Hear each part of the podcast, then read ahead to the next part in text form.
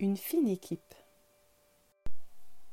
Bon, avec la journée d'hier et cette matinée déjà bien remplie, il va falloir quand même que je travaille un peu et que je commence à préparer ma classe pour demain. Ça ne va pas se faire tout seul. D'autant que cette dernière semaine avant les vacances, ça va être un peu chargé à cause du marché de Noël de l'école de jeudi. Il faut encore terminer les décorations, les objets à vendre, finaliser les affiches et les invitations pour les parents. Mon nouveau locataire s'est gentiment proposé pour m'aider à confectionner des guirlandes et des étoiles. Il a quelques idées fantastiques. Et tout en discutant, nous avons fini par remplir un grand carton. Des flocons de neige, des étoiles et même des rennes. C'est magnifique. Notre stand va être magique. Nous avons pris notre petit chocolat chaud de 4 heures et nous voilà de retour chez mon voisin pour faire le point sur les réparations du traîneau. Alex doit nous rejoindre et j'avoue que ça me fait plaisir. Ce matin, dans la précipitation, je n'avais pas pris le temps d'observer en détail la grange. C'est un endroit complètement hors du temps. Ça sent bon le bois coupé. Il y a des objets de toutes sortes posés un peu partout, sur les étagères, à la va-vite, même par terre. Et puis il y a ce grand mur couvert d'outils, qui eux par contre sont soigneusement accrochés et rangés dans un ordre qui semble bien précis. Comme s'il lisait dans mes pensées, le Père Noël me souffle à l'oreille. Je ne connais plus d'un qui serait jaloux d'un tel atelier. Milo Le chien vient d'interrompre mes rêveries. Alex ne doit pas être loin. Ah oui, il vient d'arriver. Mais on dirait que quelque chose vient de distraire Milo de mes caresses. Il est en train de s'acharner à gratter la porte de la grange en aboyant. Je le sens soudain très nerveux. Qu'est-ce qui t'arrive tout à coup? Tu as envie de sortir? Attends, je vais chercher Thalès. Euh, trop tard. Il vient de se faufiler dehors. Milo, reviens ici On sort tous les deux à ses trousses. Ouf, il n'est pas allé bien loin. Il est au garde à vous à la sortie du jardin, devant un Lucas qui n'emmène vraiment pas large. Faut dire qu'il impressionne le gros toutou. Lucas Mais qu'est-ce que tu fais là? Ma mère m'a dit que je devais venir m'excuser pour ce matin. Je m'excuse, voilà, c'est bon. Vous pouvez rappeler votre chien que je puisse m'en aller ou quoi? Eh bien, justement, tu vois, mon chien n'a pas l'air vraiment d'accord pour que tu t'en ailles. Quelque chose me dit que tu ne nous aurais pas forcément présenté tes excuses si Milo ne t'y avait pas invité. Je me trompe? Bref, si tu as pris la peine de venir jusque-là, tu peux aussi entrer t'excuser auprès de Paul, et tu en profiteras pour jeter un œil au traîneau. Et ne me dis pas que tu n'en as rien à faire, je n'en croirai pas un mot. Je ne savais pas Alexandre aussi persuasif. Lucas, lui, reste bouche bée.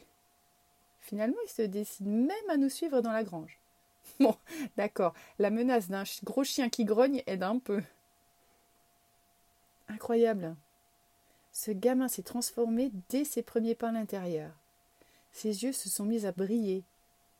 Il observe longuement en détail toutes les pièces confectionnées par Paul. Le regard de ce dernier, par contre, est loin d'envoyer des étoiles. Hein. Mais je vois quelqu'un qui va sûrement pouvoir briser la glace. Tiens, Lucas, te voilà enfin. Tu tombes bien, on a besoin d'aide. Je ne vois pas comment ce petit délinquant pourrait nous aider. Il ne ferait même pas la différence entre un rabot et un ciseau à bois. Lucas a de nouveau un regard sombre, mais il ne dit rien. Il se dirige vers le mur d'outils, en décroche deux, et l'étend à notre menuisier qui lui tourne toujours le dos. Ciseaux à bois, rabot. Mais si j'étais à votre place, j'utiliserais une râpe pour façonner la pièce que vous avez dans les mains. On reste sans voix. Paul et Lucas se regardent droit dans les yeux. C'est pire qu'un match de boxe. On ne sait pas qui va donner le prochain uppercut. Les secondes sont interminables. Mais je crois déceler un léger sourire chez le vieil homme. Et tu sais t'en servir? Évidemment. Alors qu'est-ce que tu attends? Va la chercher. On a du travail pour remettre cette petite merveille en état. Et pourquoi je vous aiderais Non pas que j'apprécie la compagnie d'un ado mal élevé, mais pour être honnête, si je compte sur Jean qui ne fait même pas la différence entre une vis et un clou, on ne risque pas d'arriver au bout avant les fêtes de Pâques. Et puis, je pensais que tu serais suffisamment curieux de voir comment il serait une fois réparé. Cette fois, je suis à peu près sûre que c'est sur le visage de Lucas que je viens d'apercevoir un sourire, même s'il tente de le cacher. Milo vient de se coller à sa jambe. Il a lui aussi senti un changement chez le garçon, qui est en train de le caresser sans même s'en rendre compte. Eh bien, qui l'aurait cru? Bon, il garde toujours son petit air de défi, n'a répondu ni oui ni non à la proposition de Paul, mais il a pris des outils et s'est agenouillé près de lui pour observer son travail. Pas de réaction chez mon voisin, mais un ou deux petits regards en coin, décidément. Je crois qu'ils se sont bien trouvés, ces deux-là. Les mêmes têtes de pioche.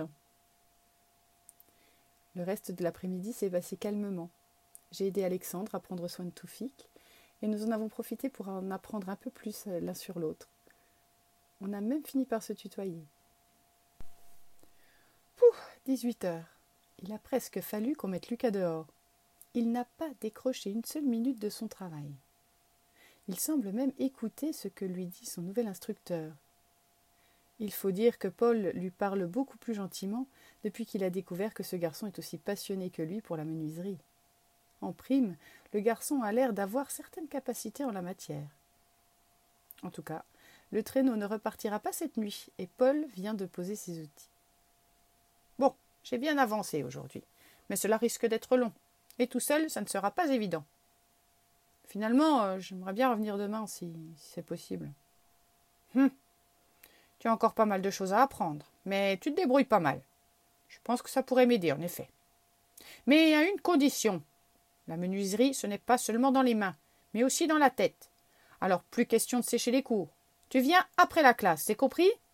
Eh, mais vous n'êtes pas mon grand-père Non, justement. Du coup, je peux te mettre à beaucoup de pieds aux fesses si j'en ai envie, et si tu me manques de respect. À toi de voir. Ce sont mes conditions. Bon, ok. Pardon?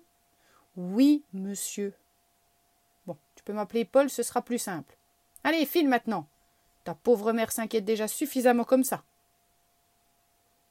Il finit par se décider à partir et n'y décroche même un timide au revoir d'un signe de la main.